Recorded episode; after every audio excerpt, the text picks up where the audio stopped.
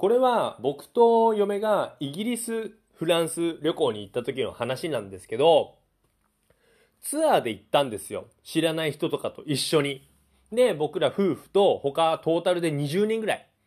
で、ツアーガイドもついてて、もうずっと一緒に行動するんですよ。バスも一緒に乗って、レストランも一緒に入って、ホテルも同じところ。で、もうずっと一週間一緒に過ごすといった感じです。で、最初イギリスに行って、で、まあ食事とかするとき喋るんですよね。やっぱり何人かと。で、まあ大体ほとんどいい人だなって思ってる中で、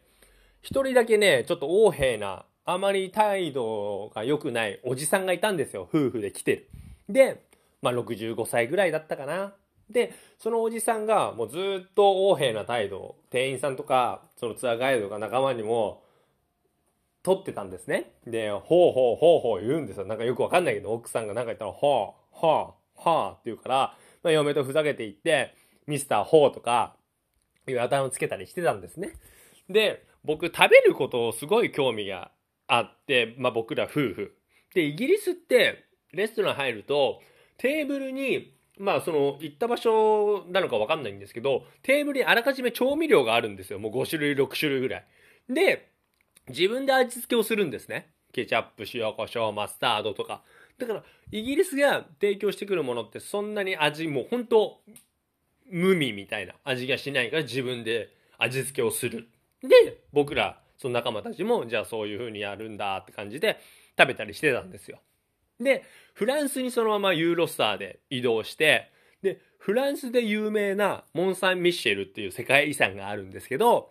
で、ここでまたそれまた有名なオムレツ屋さんが近くにあるんですよ。で、ツアー全員、ツアー仲間全員でそこで食事するっていうプランが決められてまして、で、その時にイギリスは食事に関しては自分で調味料をつける。でもフランスって別にそういう文化じゃないんですよ。日本と一緒であらかじめもう味がついてると。で、僕、そのオムレツ食べた時に、もう結構そこすでに味が濃かったんですよ。